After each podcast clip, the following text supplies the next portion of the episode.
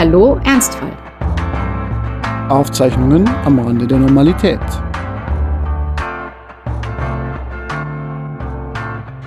Hallo Franz. Hallo. Wir haben uns gerade vor zwei Sekunden darauf verständigt, dass wir heute einen normalen Anfang machen. Was ist denn eigentlich normal? Was ist normal?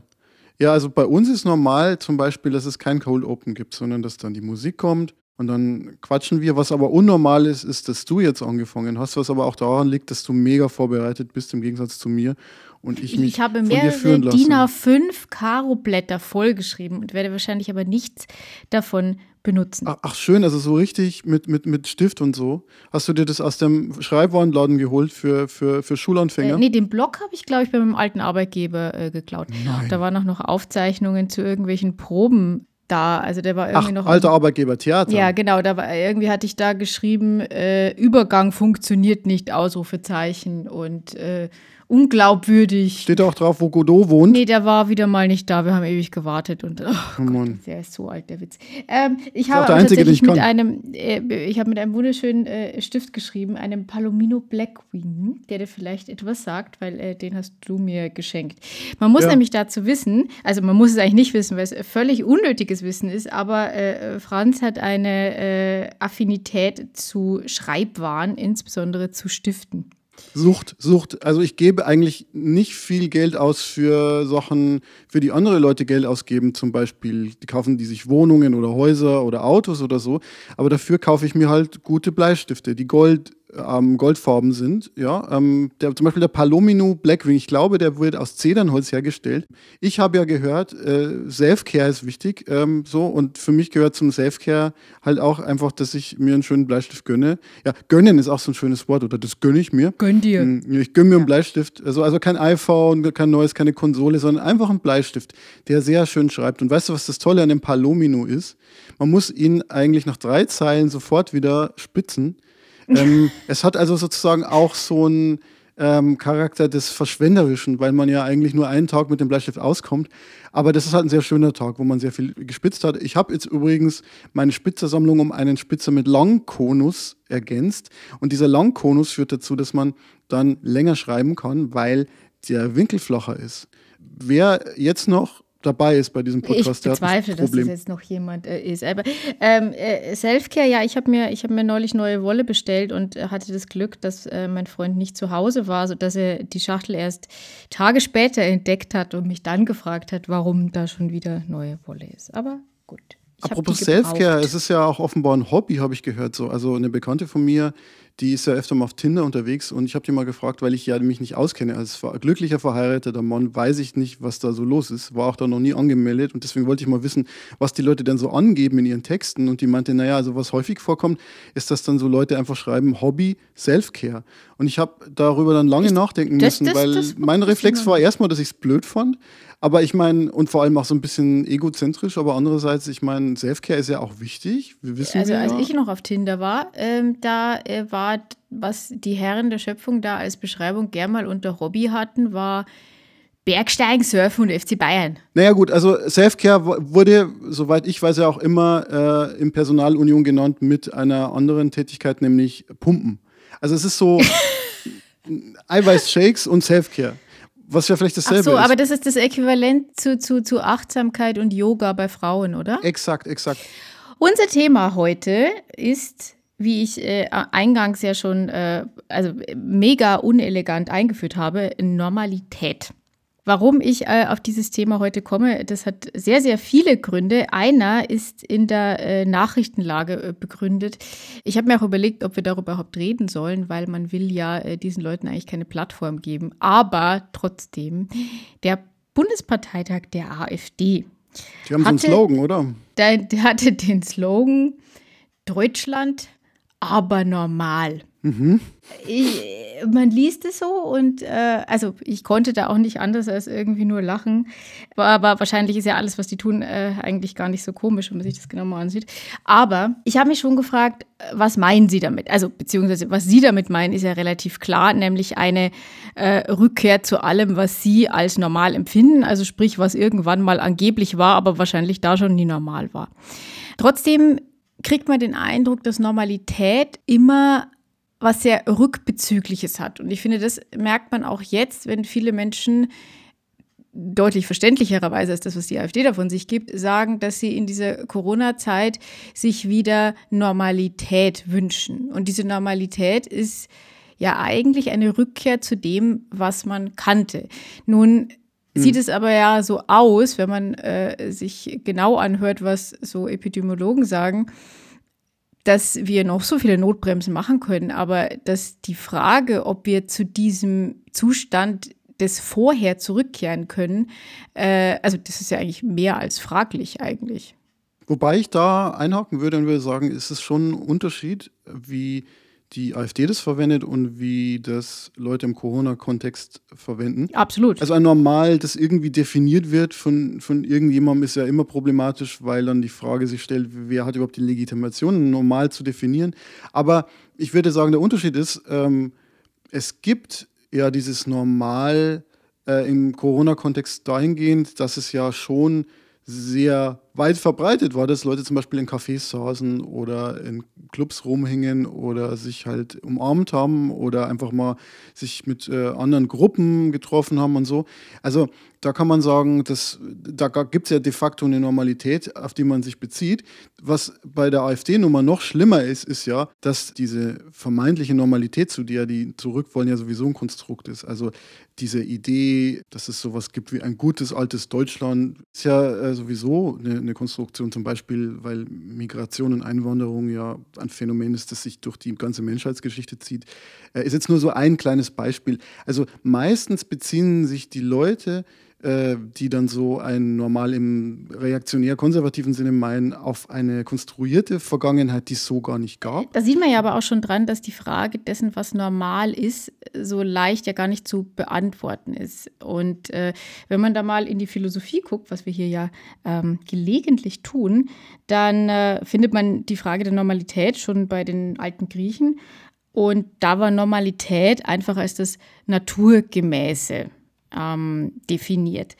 Damit kommen wir aber letztlich um es gleich vorwegzunehmen, heute nicht mehr wirklich viel weiter, weil gerade wenn es um die Frage des Naturgemäßen geht, sind ja, da sind wir wieder bei der AfD und so Konsorten, ähm, relativ dabei, dass einfach alles, was sie meinen, zu dem Natürlichen und Richtigen und alles, was andere meinen, äh, zum Falschen erklärt wird. Also letzten Endes haben wir dann nur einen weiteren Kampfbegriff, der, der auch zu nichts führt. Ähm, ja. Die Frage der Normalität bringt aber eigentlich auch immer ihr Gegenteil mit sich, nämlich wenn etwas normal ist, dann heißt es, dass irgendetwas anderes nicht normal ist, beziehungsweise das Normale definiert sich gerne mal über sein Gegenteil, das Unnormale, das Außerordentliche, das andere. Wenn man vor allem in die Psychologie, aber auch die Medizingeschichte schaut, dann vor allem auch darüber, dass das Gegenteil zu normal das Kranke ist. Und ähm, da sind wir ja bei meinem Thema, nämlich dem Kranksein. Mhm. Wenn ich zurzeit morgens in den Spiegel schaue, dann äh, finde ich gar nichts mehr normal. Andererseits könnte man auch sagen, dass äh, der Zustand, in dem ich jetzt bin, während der ganzen Therapie, für mich natürlich auch schon sowas ist wie eine neue Normalität. Und wiederum, diesen Begriff kennen wir ja lustigerweise zurzeit auch alle. Also das Leben unter Corona ist irgendwie eine neue Normalität. Ich weiß ja nicht, wie es dir geht, aber wenn ich äh, Fernsehberichte gucke und da umarmen sich Menschen, dann kriege ich kurz so einen Schreck ja. Und denke mir dann, Darf man das, das überhaupt? Ist, das, das, das ist wahrscheinlich, Was ist da das los? ist von früher, das ist eine alte Oder Konzertmitschnitte. Ja, ja. Äh, völlig, völlig. Man denkt sich, sind die alle irre?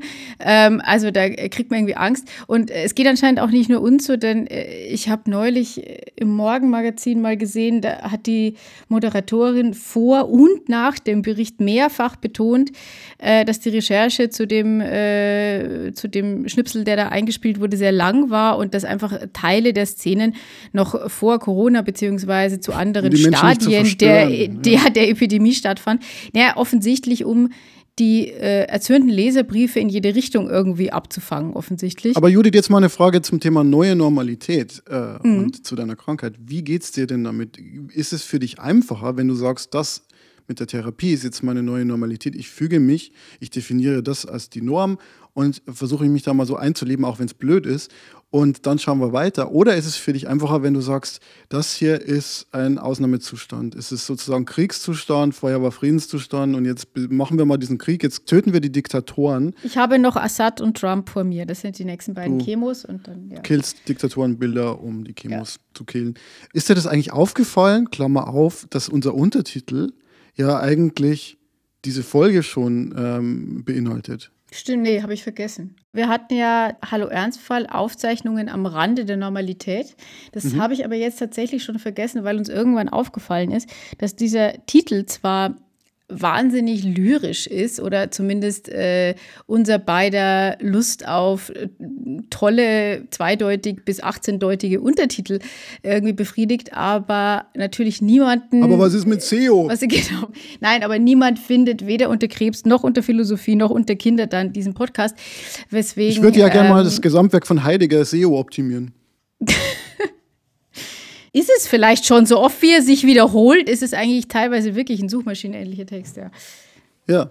Zurück zur Frage. Mein Leben wäre einfacher, wenn ich diesen Zustand als normal ansehen könnte. Vielleicht. Äh, ich kann es aber nicht. Und äh, ich habe auch großen Widerstand dagegen, das zu wollen. Und ich hatte ein Erlebnis letzte Woche und zwar hatte ich ein Vorgespräch bei der Radiologie. Also es ist ja so, dass wenn die Chemotherapie in hoffentlich 14 Tagen rum ist, äh, ich noch die Bestrahlung vor mir habe. Das ist so ein Thema, das ich ja, ich finde schon, man kann sagen, verdrängt habe, weil man muss sich irgendwann in dieser ganzen Misere immer auf die nächsten Schritte konzentrieren, sonst ähm, schafft man das weder körperlich noch geistig. Also war ich eben mit der Chemotherapie hauptsächlich äh, physisch und äh, auch was das Nachdenken angeht beschäftigt. Und jetzt wird es aber eben Zeit, sich um die Bestrahlung zu kümmern. Und äh, da hatte ich eben so ein Vorgespräch, wo man nochmal Fragen klären kann oder wo mir generell überhaupt mehr erklärt wurde, was da eigentlich passiert. In dem Gespräch wurde eben viel auch darüber gesprochen, welche Nebenwirkungen diese Therapie haben kann. Und sowohl gleich bei Diagnosebeginn von meinen Onkologen, aber auch jetzt in diesem Gespräch, wie auch in Gesprächen mit anderen Leuten, ist einer der häufigsten Sätze, den ich sogar selbst ab und zu sage, immer wieder, naja, die Bestrahlung, das ist jetzt auch nicht schön, aber es ist nicht so schlimm wie die Chemotherapie. Und das ist äh, nach allem, was ich bisher weiß, äh, sicher richtig oder also hoffentlich richtig, weil ähm, nochmal sechs Wochen wie das, was ich jetzt ein halbes Jahr gemacht habe, halte ich auch nicht mehr aus. Aber ich verwehre mich trotzdem dagegen, dass die Chemotherapie und diese Zeit jetzt mein neuer Vergleichszustand, mein no neuer Normalitätsgradmesser sein kann. Denn was heißt es denn? Natürlich kann man alles im Leben mit einer Chemotherapie jetzt vergleichen, auch eine äh, Wurzelbehandlung oder andere äh, schlimme Dinge, aber letzten Endes wird die Chemo da immer als, das ist deutlich schwerwiegender, gewinnen. Nur, äh, was heißt das? Deswegen ist doch nicht alles andere schön. Deswegen ist eine Wurzelbehandlung kein Spaziergang. Und äh, das wird höchstwahrscheinlich auch die Bestrahlung nicht sein. Es war dann sogar so, dass durch dieses ein bisschen herunterspielen im Vorfeld, ja, das mit der Bestrahlung ist alles nicht so schlimm, war ich dann doch wieder erschrocken darüber, was da an äh, Nebenwirkungen kommen kann. Und ein Punkt, den fand ich auch ganz interessant, also die, die Ärztin, die dieses Aufklärungsgespräch, finde ich, ziemlich gut gemacht hat, die sich sehr darauf eingestellt hat und versucht hat herauszufinden, was mir jetzt irgendwie helfen könnte und relativ schnell erkannt hat, dass mir Statistiken und Zahlen wahrscheinlich irgendwie doch helfen werden, wenn sie mit mir über Studien redet und was wahrscheinlich ist und was unwahrscheinlich mhm. ist und so weiter. Und die sagte mir dann halt, dass sie die besten Zahlen für Strahlen und Strahlenbelastung aus Hiroshima haben. Und das ist, das ist, das ist wahr. Also ich habe das auch nochmal nachgelesen, das ist wirklich großflächig angelegte äh, Verstrahlung. Da sind wir halt bei Hiroshima, vielleicht jetzt eben noch bei Fukushima.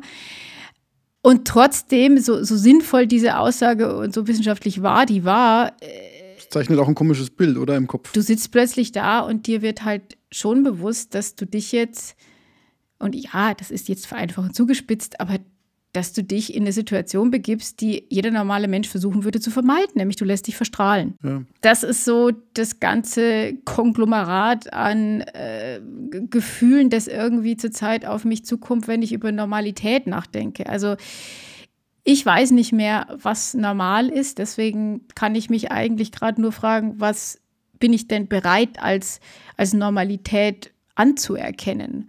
Und auch darauf habe ich eigentlich keine Antwort. Aber bei dieser Behandlung wäre es dir denn lieber gewesen, man hätte das gar nicht so kommentiert? Weil mir kommt es ähm, schon problematisch vor, wenn man sagt, ja, jetzt ist alles cool oder es ist zumindest nicht so schlecht, aber dann die Chemo, die wird schlimm. Andersrum wäre es natürlich auch blöd, wenn man sagt, ja, die Chemo ist okay, und, aber, aber das Bestrahlen, das wird furchtbar. Ich frage mich halt immer, muss man das überhaupt so einordnen? Also ich meine, man kann ja auch vorsichtig sagen, das wird von manchen Leuten als unangenehm empfunden. Ähm, aber es muss auch nicht sein oder so. Also ich wäre als Arzt wahrscheinlich da ein bisschen vorsichtig.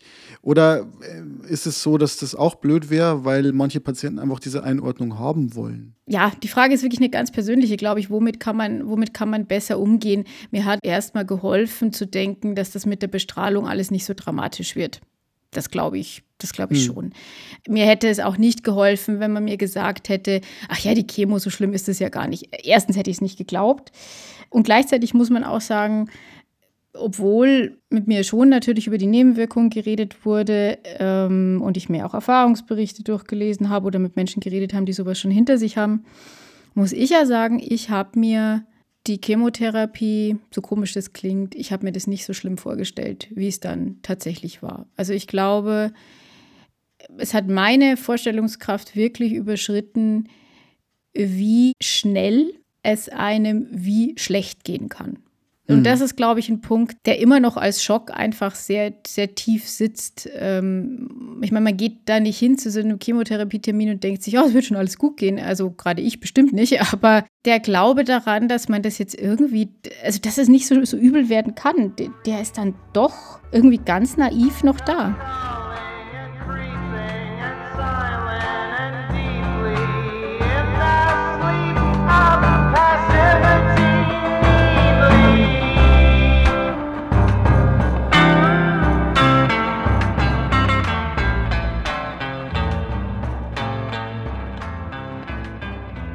Woher kam der eigentlich bei dir? Weil eigentlich gehst du ja immer davon aus, dass alles, selbst die schönen Sachen, sehr furchtbar werden. ähm. Vielleicht, weil man keinen Vergleichspunkt hat. Man kennt ja irgendwie vielleicht mal eine Impfung, äh, eine Spritze, vielleicht noch, wie es ist, wenn man irgendwie die Mandeln rausbekommt oder den Blinddarm oder so. Aber dieses wirklich fundamentale, es geht mir körperlich komplett schlecht, da hat man wahrscheinlich auch keine Erfahrungen damit, oder? Also ich hatte einen Blinddarmdurchbruch mit 18 und da ging es mir tatsächlich sehr schlecht, auch über Wochen und äh, ja, insgesamt so zwei Monate. Zum einen ist es aber schon ziemlich lange her und äh, der Mensch vergisst ja auch. Und ähm, das andere ist, glaube ich, dass wir, also gerade in dem Alter, in dem wir jetzt irgendwie sind, uns tief drinnen doch für relativ unverletzlich Unverwundbar, halten. ja. Ja, also die, der Glaube daran, dass ähm, also bei aller Vorsicht oder vielleicht sogar Hypochondrie, die ich gelegentlich auch habe, aber ähm, trotzdem hat man doch das Gefühl, man hat einen jungen, äh, bei mir ja auch von sonstigen Vorerkrankungen völlig unbelasteten Körper hm. und man kann sich dann nicht vorstellen, wie etwas, was ja erstmal nicht wehtut, ne? also so eine Infusion äh, löst ja erstmal nichts aus, also ja, die werden nicht die Beine gebrochen, sondern du hast eine Nadel, also ja, ist jetzt alles nicht so tragisch. Hm. Da kann man sich, glaube ich, einfach trotzdem nicht vorstellen, wie zerstörerisch das ist. Auch wenn man weiß, dass das natürlich, das ist Zellgift, das da in einen reingeleitet wird. Also von daher, äh, wie soll es denn gut sein? Ne? Aber äh, man kann sich es doch nicht vorstellen. Und ich glaube im Übrigen, dass das eine Erfahrung ist oder äh, vielleicht auch ein bisschen ein Problem ist, wenn es um die Wahrnehmung von, von Corona geht. Da war ja in der ersten Welle immer dieses Diktum, dass äh, das hauptsächlich die Alten trifft. Und das hat ja am Anfang auch gestimmt. Genau, für die Jungen ähm, ist es ja ein Schnupfen, die kriegen es dann gar nicht genau. mit. Und ja. Das, ist ja, das ist ja nur ein paar alte Leute. Und das stimmt schon länger nicht mehr, aber jetzt in der dritten Welle stimmt es einfach komplett nicht mehr. Und äh, das kann man zum die Älteren sind ja mittlerweile sehen. zum großen Teil geimpft. So. Die sind zum großen Teil mehr geimpft. Junge, die diese Infektionen haben, ja. Ja, und ähm, auch die können schwere Verläufe haben was ich durch meinen Freund, der halt auch immer wieder auf der Corona-Station arbeitet, einfach natürlich, sage ich mal, äh, vermittelt live mitbekomme, ist eben, dass er immer wieder heimkommt und einfach sagt, da liegen Menschen, die sind in unserem Alter. Da liegen Menschen, die sind jünger als wir. Und ähm, klar schaffen es von denen manche und manche aber auch nicht. Und ähm, deswegen habe ich so ein bisschen den Eindruck, dass mir dieses Thema vielleicht ein bisschen bewusster ist, als das bei manchen Leuten im Freundeskreis der Fall ist, die, wo ich dann immer wieder merke, dass sie halt doch glauben, dass ihnen eigentlich nichts passieren kann. Ja. Und ich will dann auch nicht irgendwie wie, wie Hiob rumrennen und die ganze Zeit sagen, seht mich an, was mir passiert ist, was genau. unwahrscheinlich genau. war. Das wäre ja meine Frage an dich. Ich sehe mich ja hier immer so ein bisschen als Anwalt des äh, gesunden oder normalen, ich sage das bewusst natürlich mit Anführungszeichen, aber desjenigen, der jetzt äh, keine schwere Erkrankung hat. Und ich frage mich immer, was man dann daraus ziehen kann. Ähm, sollte man jungen Menschen klarer machen, dass sie sterblich sind, weil letzten Endes ist es natürlich auch ein schönes Gefühl, sich unverwundbar zu fühlen, weil äh, ich glaube, ab 40 oder wenn man dann Kinder hat, wenn die ersten Verschleißerscheinungen anfangen, so, äh, dann denkt man sich ja sowieso irgendwann, ja, es geht alles den Bach runter. Also diese naive Vorstellung, man sei unverwundbar, die ist zwar so ein bisschen eindimensional und halt auch falsch, aber sollte man die Leute nicht trotzdem in diesem Glauben lassen? Oder ist es ja vielleicht gar kein Glauben, sondern eher so ein unterbewusstes Gefühl oder meistens sogar einfach die Verweigerung, sich mit der Frage des Todes auseinanderzusetzen? Ist es nicht eigentlich was Gutes? Also bist du jemandem böse, der sich für jung und unverwundbar hält? Glaubst du, man könnte davon profitieren, wenn man es anders sehen würde? Mmh. Ich wollte jetzt gerade eigentlich spontan sagen, ja, ich bin und ich bin immer böse, der sich für unverwundbar hält. Ähm, Sicher? Nee, im Moment ist das tatsächlich nicht wahr. Also wenn wir, wenn wir über Corona reden, äh, bin ich, glaube ich, schon auf die Leute gerade sauer, die sich für unverwundbar halten, weil das oft dazu führt, dass sie sich halt auch an die Regeln nicht halten. Genau, das betrifft ja dann sozusagen so ein soziales Verhalten. Ja. Aber wie geht es dir mit Krebs? Was für einen Sinn hätte es, sich als 20-jähriger Mensch ständig zu sagen, ähm, ich könnte jetzt aber Krebs kriegen. Ähm, so glaube ich, kann man kein Leben führen. Ähm, insofern denke ich schon, dass dieser Glaube der Unverwundbarkeit äh, erstmal was Gutes ist, weil er, weil er äh, ein, ein, ein zufriedeneres und besseres Leben erstmal ermöglicht. Ähm, aber auf einer ganz persönlich menschlichen und völlig irrationalen äh, Position geht es mir schon so, dass ich zurzeit oft das Bedürfnis habe, Menschen zu packen und anzuschreien und zu sagen, du könntest die Nächste sein. Ja. Das, ist, äh, das ist irre und deswegen tue ich es auch nicht. Aber wenn ich jetzt mal ganz selbstkritisch mich frage, wenn ich vor meiner Diagnose von jungen Menschen gehört habe, die Krebs haben und ähm, das hatte ich im Freundeskreis auch, habe auch ich als erstes immer so gefragt, naja, äh, war der denn familiär vorbelastet oder die? So als würde das die Situation irgendwie äh, ja, erklären. So, naja, äh, da hatte in der Familie ja auch jemand Krebs. So, also ne, nicht selber schuld, aber naja, das war ja dann irgendwie nicht so unwahrscheinlich. Und das ist eine Haltung, äh, für die ich mich heute schon ein bisschen schäme, weil ich mir denke, was habe ich denn geglaubt? Warum, warum soll das denn relevant sein? Und klar, ich kann es erklären. Es geht nämlich immer eigentlich darum, für die Außenstehenden selber weniger Angst zu haben. Und wenn ich höre, naja, jemand hat eine familiäre Vorbelastung, äh, dann ist es nicht mehr so beängstigend, weil ich habe die ja nicht und dann kann ich mich sicherer fühlen. So simpel ist es dann irgendwie, glaube ich.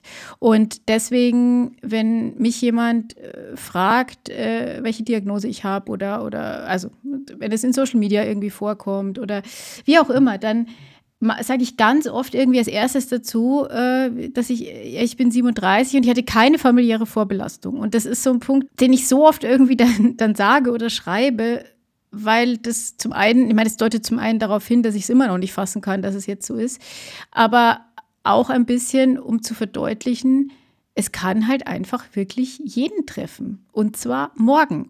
Wir haben halt im Jahr in Deutschland 70.000 Brustkrebsdiagnosen. Wenn ich dann lese Durchschnittsalter 60, 65, sitze ich auch manchmal allein da und sage dann laut in den Raum hinein, ja toll, und? Was bringt mir das jetzt? Diese Fälle, äh, das, das sind einfach die wenige. Und äh, ich habe noch eine abstrusere Zahl äh, irgendwie gelesen, nämlich dass ähm, das unterscheidet sich nach Männern und Frauen so ein bisschen, aber man kann sagen, grob 50 Prozent der Menschen haben in ihrem Leben irgendwann Krebs. Ja, siehst du, dann haben wir doch eine ziemliche Zielgruppe mit unserem Podcast. Ja? Das heißt, du kannst einfach eine Münze werfen ja. und hast da die gleiche wahrscheinlich Wahrscheinlichkeit. sehr viele sehr alte Leute dazu, aber trotzdem ist es wahrscheinlich Richtig. eine Zahl. Wenn du, wenn du jetzt auf die Straße gehst und fragst die Leute, was glaubst du, was die Zahl ist, dann sagen die nicht 50, dann sagen die vielleicht 20 oder so. Natürlich reden wir da davon, dass irgendwann am Ende des Lebens äh, vielleicht manchmal auch erst im Nachhinein diagnostiziert wird, okay, da lag dann irgendeine Krebserkrankung mit 90 oder sonst was zugrunde. Klar, die gehen da alle in diese Statistik ein. Und natürlich ist das zunehmende Lebensalter ähm, einer der, der Faktoren, wo die Krebszahl nach oben geht. Also ich will das jetzt äh, auch gar nicht in anderes Licht rücken, aber ähm, trotzdem ist es einfach so, es ist eigentlich was, das nicht so fern ist und das von einem selbst. Und das ist was, was ich einfach nicht als Realität vorher gesehen habe und was jetzt aber die Frage äh, für mich einfach aufwirft, bin ich jetzt nicht mehr normal? Einerseits, wie ja auch dieser Podcast sagt und viele Sachen, über die wir geredet haben, natürlich, die Situation ist eine andere als vorher. Ähm, wenn man aber Normalität jetzt als was äh, Positives auffasst, dann ist halt die Frage, ja, aber heißt es jetzt, dass es nie wieder normal sein kann? Und dann sind wir wieder bei der Frage nach der, nach der neuen Normalität und was die für einen selber dann bedeuten kann. Ja, wobei ich glaube, da muss man zwei Dinge sortieren. Nämlich das erste ist die Frage, bist du normal, wenn du Krebs hast? Und das zweite ist, was ist für dich subjektiv eine Normalität? Was bist du bereit als Normalität anzunehmen? Ich glaube, wenn man beim zweiten anfängt, ähm, du hast, glaube ich, das Recht äh, zu definieren, was für dich Normalität ist, je nachdem, was dir psychologisch gut tut. Ähm, wie gesagt, es gibt ja so diese Idee nach dem Motto, was heißt hier äh, Siegen, Überstehen ist alles so, frei nach Rilke. Es ist jetzt hier Ausnahmezustand und ähm, da müssen wir jetzt irg irgendwie überleben und danach geht das normale Leben weiter. Und es gibt andere Leute, die nehmen das halt eher so an, so ein Zustand, weil die mh, gar nicht diesen Kriegsmodus als etwas empfinden, was empowering ist, was die quasi stärkt, sondern etwas, was äh, ihnen eher Angst macht. So. Die andere Frage ist, bist du normal, wenn du Krebs hast? Ich glaube ja nicht daran, dass es jenseits von Gesetzesnormen oder sowas wie äh, ja, die physikalische Norm, dass ein Meter so und so lang ist, wirklich im sozialen Bereich so viele sinnvolle Normen gibt, die sozusagen ähm, übergreifend relevant sind. Klar, die WHO muss irgendwie definieren, was, äh, was gesund ist und was krank ist, weil daran medizinische Fragen hängen.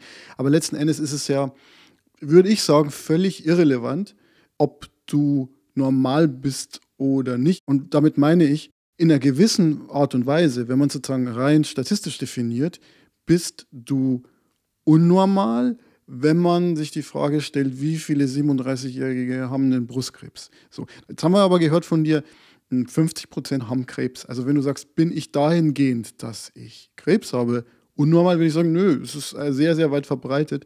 Und ich glaube, so kann man das je nach Kriterium durchspielen. Hm, ich glaube aber nicht, dass das besonders viel bringt, weil ich glaube, diese Vorstellung, dass man sich immer mit einer Normalität abgleichen muss, die ist gar nicht so gewinnbringend. Wir haben neulich mal über dieses Thema gesprochen in einem Telefonat und ähm, da ist mir eine Sache aufgefallen und zwar, man redet immer von normalen Menschen, normalen Familien, dem Standardbürger, Thomas Mustermann so.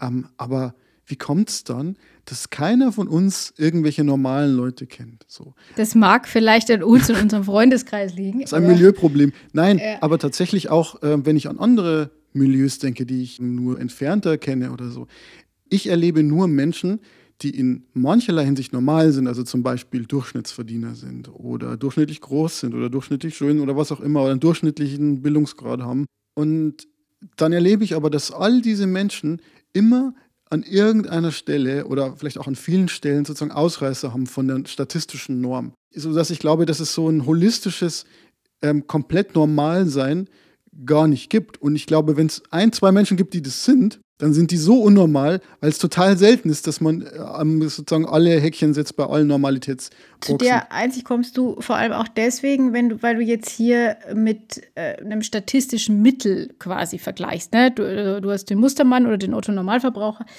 der war ja schon immer eine Konstruktion. Ja. Was als Gedanke da helfen kann, ist, und jetzt machen wir diesen Blick in die Philosophie nochmal kurz, wenn man dann nämlich zum Beispiel zu Michel Foucault, dem französischen Philosophen, schaut. Stopp, stopp, stopp, stopp. Da, da blenden wir jetzt Praxistest Philosophie ein, weil, weil, weil äh, sonst. Äh, weil Jingle, ja so, Jingle. Komm. Wenn jetzt hier schon solche, solche Normen fallen, okay? Praxistest Philosophie. Also, wenn man zu Michel Foucault schaut, klingt doch Genau. gut. Mach, mach mal Ja. weiter.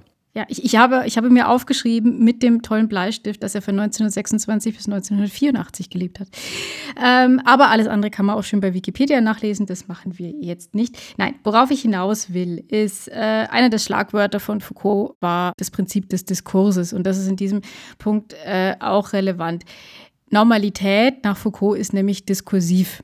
Klingt banal, fasst aber, glaube ich, ganz gut zusammen, was wir jetzt auch schon gesagt haben, nämlich, dass es keine Konstante ist, die abgeschlossen und absolut homogen ist, sondern dass Also es es gibt quasi kein Eichungsamt für Normalität im gesellschaftlichen Sinne, so, Nee, dass das irgendwie definiert, Gott sei Dank genau. nicht, sondern es entsteht, wenn Menschen sich unterhalten über Fragen, oder? Kann man Es, ja, es entsteht und äh, es bildet sich auch ständig neu. Und äh, Foucault hat gesagt, es gibt sowas wie eine, wie eine Toleranzgrenze, die sich im Übrigen auch ständig verschiebt und die entsteht eben in einem gesellschaftlichen Diskurs. Sprich, was wir als normal und was wir als nicht normal, was wir als gesund, was wir als krank ansehen, ist eben von sehr, sehr vielen Faktoren abhängig, die dann mit einer Sozialisierung und über Erziehung weitergegeben werden, die aber eben nicht ein äh, feststehender ahistorischer Punkt sind, der überzeitlich gelten würde. Und um da mal kurz einzuhaken, ist auch super interessant. Das, glaube ich, haben auch nicht alle Leute auf dem Schirm, dass auch die Krankheit eine gesellschaftliche Konstruktion sein kann. Man kann jetzt sagen, ja gut, aber ganz ehrlich, also ich meine, wenn jemand Krebs hat, äh, das ist halt irgendwie nicht gesund. Ja, aber es gibt viele Krankheitsbilder, die sich aus der historischen Bedingtheit ergeben haben. Zum Beispiel ähm, diese, diese Krankheit, wie ist es, Neurasthenie, glaube ich, war das. Also so diese, ähm, oder, oder, auch, oder auch die Hysterie. Ähm, Oh ja, also die Hysterie so- ist ein schönes Beispiel. ja, da hat man ja geglaubt, dass die, was, die Gebärmutter wandert durch den Körper bei der Hysterix, Frau. genau. Und, ja, ja, das war also, also- das war ganz krude Thesen und daraus hat man äh, den Umstand geschaffen, dass äh, Frauen generell eine, ein, ein psychologisches Problem hätten, das dann Freud eben als Hysterie bezeichnet hätte. Ja, oder noch ein zweites Beispiel, das mir einfällt aus der Psychologie, ist, dass Diagnosen ähm, heutzutage, auch wenn es um psychische Probleme geht, viel granularer sind. Also früher hat man halt gesagt, äh, jemand ist vielleicht, keine Ahnung, schwermütig oder ein Idiot. Das wurde ja tatsächlich fachsprachlich, glaube ich, auch verwendet. Ja. Und heute differenziert man viel stärker. Da sagt man, jemand ist depressiv und dann vielleicht noch spezifischer, hat er eine manische Depression oder was auch immer. Ähm, ist es etwas, was temporär ist? Ist es etwas, was mit dem Gehirn zu tun hat und so weiter? Also man ist da auch viel genauer. Auch das zeugt ja davon, dass die gesellschaftliche Beschreibung von Zuständen auch Normalität erzeugt. Ja, absolut. Ähm, ein Beispiel, das ich an, an dieser Stelle auch unbedingt bringen will, ist äh, die weibliche Menstruation. Ja. Frauen galten über Jahrhunderte, Jahrtausende als chronisch krank, denn offensichtlich verlieren sie jeden Monat Blut. Das kann ja irgendwie nicht normal sein. Ähm, zugegebenermaßen. Wenn's normal die wäre, meisten Frauen es empfinden es auch auch, mal so. Genau, ja, genau. Denn normal ist, was der weiße Cis-Mann macht. Ja, exakt. Deswegen ist die Ähm, Medizin auch auf den Mann geeicht, weil der halt normal ist. Hat, hat Leonardo da Vinci eine Frau gemalt, die jetzt auf der AOK-Krankenkassenkarte ist oder nicht? So, da ist doch der Zusammenhang. Absolut, da ist der Zusammenhang. Wir könnten jetzt auch Ich über ich nenne es den äh, Da zu Vinci viele. Oh Gott. Ähm, wir könnten an der Stelle darüber reden, dass äh, Medikamente oft nur an Männern getestet werden und deswegen bei Frauen andere Nebenwirkungen auftreten, die keinen interessieren und dass der Bias der medizinischen Forschung ist. Aber darum geht es jetzt nicht, sondern es geht um pinke Plastiktüten. Für alle, die dieses wunderschöne Thema nicht mitbekommen haben, in einer gar nicht mal so interessanten Sendung, nämlich äh, der Höhle der Löwen, sowas, was auf äh, Vox läuft. Ähm, so ein bisschen Trash-TV kann man gucken, kann man So, lassen, wie um auch immer. Gründungen und äh, um, um Genau, Unternehmensideen. Also es ist, es ist ein aus Amerika eingekauftes äh, Format. Dort heißt Shark Tank, wenn ich richtig informiert bin. Und äh, da geht es eben um, äh, man stellt eine Business-Idee vor und dann wird die eben gefeiert und man kriegt einen Investor oder eben nicht. So, und äh, bei äh, einer Sendung letzte Woche oder wie auch immer, äh, in letzter Zeit auf jeden Fall, kam da ein äh, Duo von zwei äh, Herren, die ein ganz großes Problem der Menschheit lösen wollten, nämlich, dass Frauen wenn sie ihre Periode haben, i, ähm, sich ja nochmal i anfassen müssen, um diesen Tampon da rein und rauszuschieben. Also völlig widerlich. Und dann ah. muss man den ja, ah, da muss man den auch noch in den Mülleimer werfen. Und man kann sich das ja wirklich plastisch vorstellen. Dann hat, lebt man in einer WG oder ist bei jemand zu Gast und dann wirft man diesen Tampon in einen Mülleimer und dann könnte ein anderer Mensch, mutmaßlich ein Mann, in die Gefahr kommen, diesen Tampon zu sehen und dann quasi ich kollabieren. Ich möchte zitieren von Instagram. André und Eugen haben sich im Jahr 2008 bei der Bundeswehr kennengelernt. Dann sind die beiden 2010 in eine Frauen-WG gezogen. Als die beiden damals während der Bundeswehrzeit in die Frauen-WG gezogen sind, ist ihnen schon nach kurzer Zeit aufgefallen, dass es bei der Entsorgung von Binden äh, und Tampons äh, anscheinend noch keine gute Lösung gibt. Emoticon mit einem roten X. Eugen, Zitat, um es ehrlich zu sagen, als männliche Mitbewohner waren wir beim Blick in die Badezimmer einmal ein wenig, Punkt, Punkt, Punkt, sagen wir, verwundert. So, so ging es dann. Ja, äh, das deutet auf sehr viele Probleme hin. Äh, eins, das nicht in dieser Gruppe der Probleme vorkommt, ist die weibliche Periode, sondern äh, die Probleme dieser zwei Herren. Jedenfalls haben Der Erfindergeist war geweckt, steht Erfind. Genau. Man muss sich ja überlegen, was sie erfunden haben, um das jetzt mal aufzulösen für diejenigen, die es nicht mitbekommen haben. Sie haben Plastikbeutel erfunden. Ich mache hier geistige Anführungszeichen. Ich weiß ja, nicht, ob man einen so, man pinken nimmt, Plastikbeutel erfinden ja. kann, aber ja. Man geht zum DM, kauft sich rosa Handschuhe für 12 Cent und macht dann aber noch so eine wie wir alle wissen, Frauen stehen auf so pinke Schrift. Pink, so, Pink ist ganz wichtig in meinem Leben, hm? ja. Macht es außen rauf und verkauft es teuer und dann hat man es geschafft. Es ist auf so unglaublich viele Arten dumm. Zum einen wird das Ganze als nachhaltig und ökologisch irgendwie beworben, was natürlich völlig lächerlich ist, weil es ist einfach aus Plastik. Dann behaupten sie, man könnte das super recyceln, wo man sich fragt, welches, also wer soll genau einen Tampon, der in Plastik, das kann man nur noch entlagern, das Ganze. Ähm, ja, aber weil ich äh, im Internet äh, hier, und wir sind ja ein, wie wir letztes Mal mitbekommen haben, sehr äh, marktkritischer Podcast, äh, ich habe gelesen, äh, man soll doch Frauen nicht bevormunden, indem man jetzt sagt, dass dieses Produkt scheiße ist, sondern sie sollen es dann einfach nicht kaufen und dann entscheidet der Markt ja, dass das eh wieder verschwindet. Ähm, das ist abstrakt, äh, vielleicht eine Überlegung, die man haben kann. In der Realität werden aber natürlich durch Angebote auch überhaupt erst Nachfragen geschaffen. So, jetzt mögen alle ja. Wirtschaftswissenschaftler irgendwie jaulen, aber äh, wenn suggeriert wird, nee, dass das es ein so, Problem, das dass es ein Problem gibt, dann äh, kann natürlich natürlich auch überhaupt so eine Nachfrage erst entstehen. Soll heißen, wenn man propagiert, dass Tampons in Mülleimern bäh sind und man da dringend was Pinkes rumwickeln muss, äh, kann man schon auf die Idee kommen, dass das so ist. Ähm, und natürlich kann man jetzt sagen, ja, das ist doch eine erwachsene Frau egal. Erstens weiß ich nicht, ob das stimmt. Ich kann aber definitiv sagen, dass es einer jungen Frau nicht egal ist. Und auch ich, obwohl äh, ich erziehungsmäßig da wirklich das komplette Gegenteil erfahren habe, fand äh, Menstruation als etwas äh, irgendwie Beschämendes und irgendwie wollte man vermeiden, dass das irgendwer mitkriegt und fand das, fand das irgendwie ganz, ganz schlimm. Und äh, das ist eine äh, Haltung, die einfach durch eine gesellschaftliche Prägung kommt und zum Glück wird an der ja seit Jahren nun gearbeitet und man versucht da irgendwie eine Veränderung herbeizuführen. Und dieses Produkt ist einfach so das komplette Gegenteil dieses Diskurses. Es suggeriert, dass es irgendwas gibt, was man da verstecken müsste. Und zwar vor allem deswegen, damit äh, man nicht irgendwie, wie haben wir gehört, verwundert ist.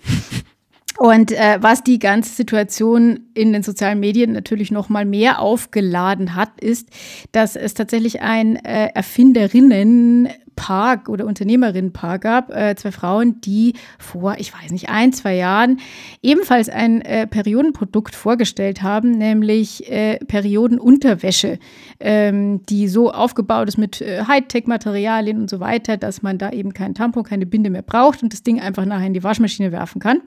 Und die haben aber keine Investition bekommen und die Begründung war, das habe ich nicht gesehen, ich zitiere. Falsche Schriftart. Falsche Schriftart, nee, äh, das beträfe ja nur den Teil der Menschheit, der menstruiert konstruiert und der Markt wird dann irgendwie zu klein. Ich weiß nicht genau, ob das stimmt, aber irgendwie so in die Richtung ging es. Auf jeden Fall, die haben Moment. diese, diese, ja.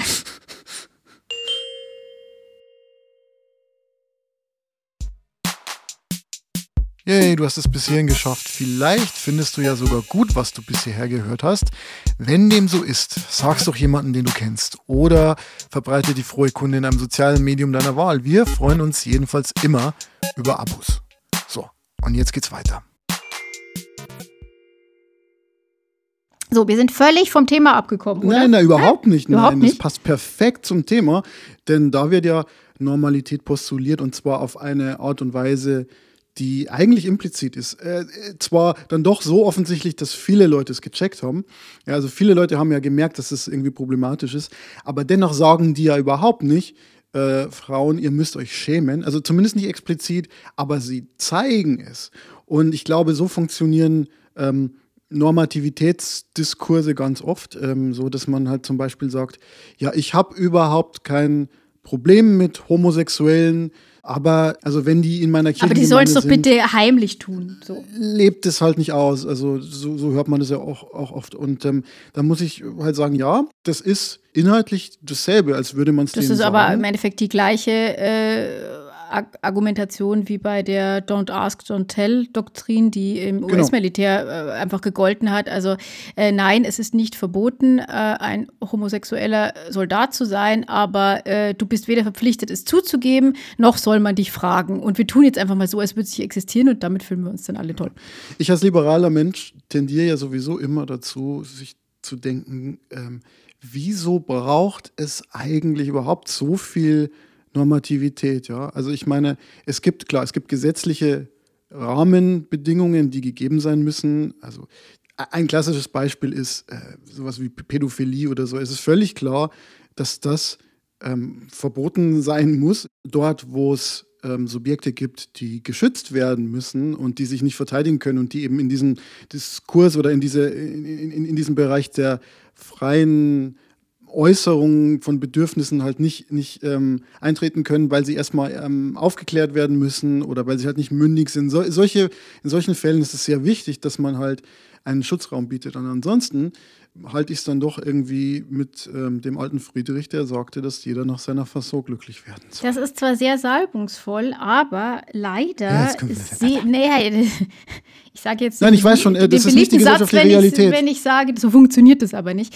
Ähm, du hast tatsächlich- völlig recht. t- Tatsächlich funktioniert es aber vor allem gerade im Moment nicht, denn dieses äh, Leben und Leben lassen, äh, beziehungsweise ja, jeder nach seiner Fasson, äh, ist genau das Problem, das wir jetzt in der Corona-Krise haben. Denn wenn wir jetzt einfach nur sagen, jeder soll es halt so machen, wie es ihm passt und dann auch mit den eigenen Konsequenzen leben. Es wäre ja schön, wenn es so einfach wäre, aber leider haben die das Verhalten, das ist natürlich im Leben oft so, aber hier ist es einfach sehr plastisch, hat das Verhalten des einen ha- halt leider sehr starke Auswirkungen eben auf mich.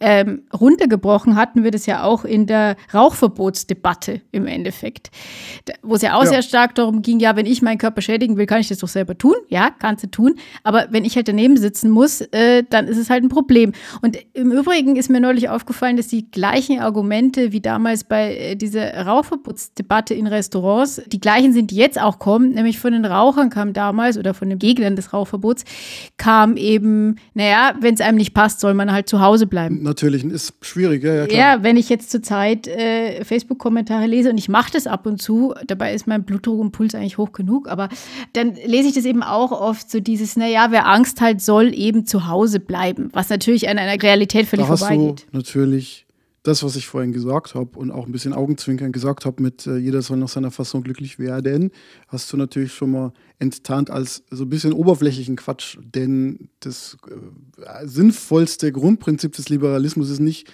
jeder soll machen, was er will, sondern jeder sollte die Möglichkeit haben, zu tun, was er will, solange er keinen anderen gefährdet oder Nachteile für jemand anderen erzeugt. Und das ist auch natürlich auch das größte Problem des Liberalismus im Anschluss an John Stuart Mill gewesen, dass man dieses Harm auf Englisch, also Gefahr oder Nachteil, definieren kann in einer sehr engen oder in einer sehr weiten Art und Weise. Ja, und wo wir aber eben bei der Frage von, von Verletzung und Gefahr halt wieder sind, sind wir eben auch wieder in der, in der aktuellen Situation und äh, dem Schutz des Lebens. Und ich hätte jetzt so einen schönen Text äh, geistig äh, vorbereitet oder zumindest mit Bleistift aufgemalt über die Biomacht und die Veränderung des Untertans zum Bürger und zur Bevölkerung und die anatomische Macht und den Gattungskörper und alles, was Foucault äh, total Tolles gesagt hat und äh, über die Normalisierung. Da brauchen wir nochmal einen Jingle. Da brauchen wir dann irgendwie nochmal was anderes. Ähm, ja, machen wir vielleicht wann anders, aber jetzt wird es Zeit für den Rausschmeißer. Rausschmeißer. Ich kann sagen, dass ich äh, am Wochenende ein Buch gelesen habe äh, und das beschäftigt mich sehr und deswegen stelle ich das einfach mal vor. Und dieses Buch heißt High Performance Habits von Brandon Burchard. Und ähm, ich habe ein sehr ambivalentes Verhältnis zu solchen Büchern, weil ich einerseits finde, es ist wichtig, nicht immer noch mehr Selbstoptimierungsdruck in der Gesellschaft zu verbreiten. Andererseits finde ich es tatsächlich interessant, mal zu schauen, was Leute, die nachgewiesenermaßen viel Leistung bringen, ob das jetzt im Beruf ist, Sportler, Künstler oder was auch immer, was, was die denn so machen. Weil ich glaube, dass das schon für viele Leute, also auch Leute, die sich jetzt nicht als High-Performer äh, sehen, äh, wertvoll sein kann. Und da habe ich mir so ein paar Sachen notiert, ähm, die ich ganz interessant fand. Also zum Beispiel dass ähm, es einfach, so also banal es klingt, wichtig ist, ähm, Klarheit zu schaffen über seine eigenen Ziele. Und dass das aber nicht immer bedeutet, ja, ich muss eine Riesenvision haben, wo ich in fünf Jahren sein will, sondern erstmal mit den nächsten fünf Wochen anfangen. Klare Pläne definieren und dann im nächsten Schritt Deadlines setzen. Also was er gesagt hat, der Herr Burchard, ist, auch und gerade Leute, die hohe Leistung bringen, sind nicht Leute, bei denen es alles natürlich funktioniert, so die halt einfach machen und machen und machen, sondern die müssen sich auch dazu zwingen.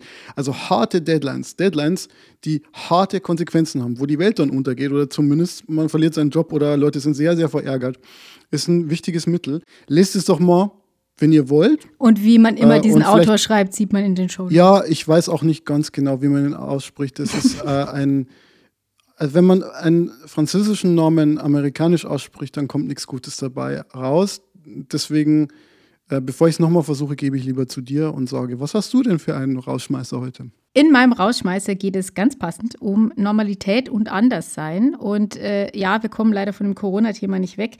In der ZDF-Mediathek gibt es nämlich eine Reportage, die Markus Lanz gemacht hat. Der ist zum Jahr, also im Dezember, zur Jahreswende und im Januar nach Schweden gereist und hat sich den schwedischen Sonderweg angeguckt. Und äh, man weiß ja, Schweden hat sehr, sehr lange Zeit alles anders gemacht als der Rest der Welt. Die Todeszahlen stiegen erstmal nicht an und man hatte so das Gefühl, vielleicht ist dieser schwedische Weg ja der richtige. Die Zahlen sehen mittlerweile erschreckend ganz anders aus. Und äh, was das mit äh, der Gesellschaft in Schweden macht und äh, wie diese Gesellschaft generell zu sehen ist. Es wird sehr viel debattiert, dass Schweden, ehrlich gesagt auch für mich, immer so als leuchtendes Beispiel an äh, Menschenfreundlichkeit und Offenheit und Humanismus gilt und wie sehr dieses Bild eines ist, das in der Gesellschaft auch teilweise dort bröckelt, beschreibt diese Dokumentation ganz schön. Und äh, ich bin nicht so ein riesen Markus Lanz-Fan, weil ich finde, dass der sich immer sehr, sehr wichtig nimmt. Das ist in dem Bericht nicht ganz so, ein bisschen auch.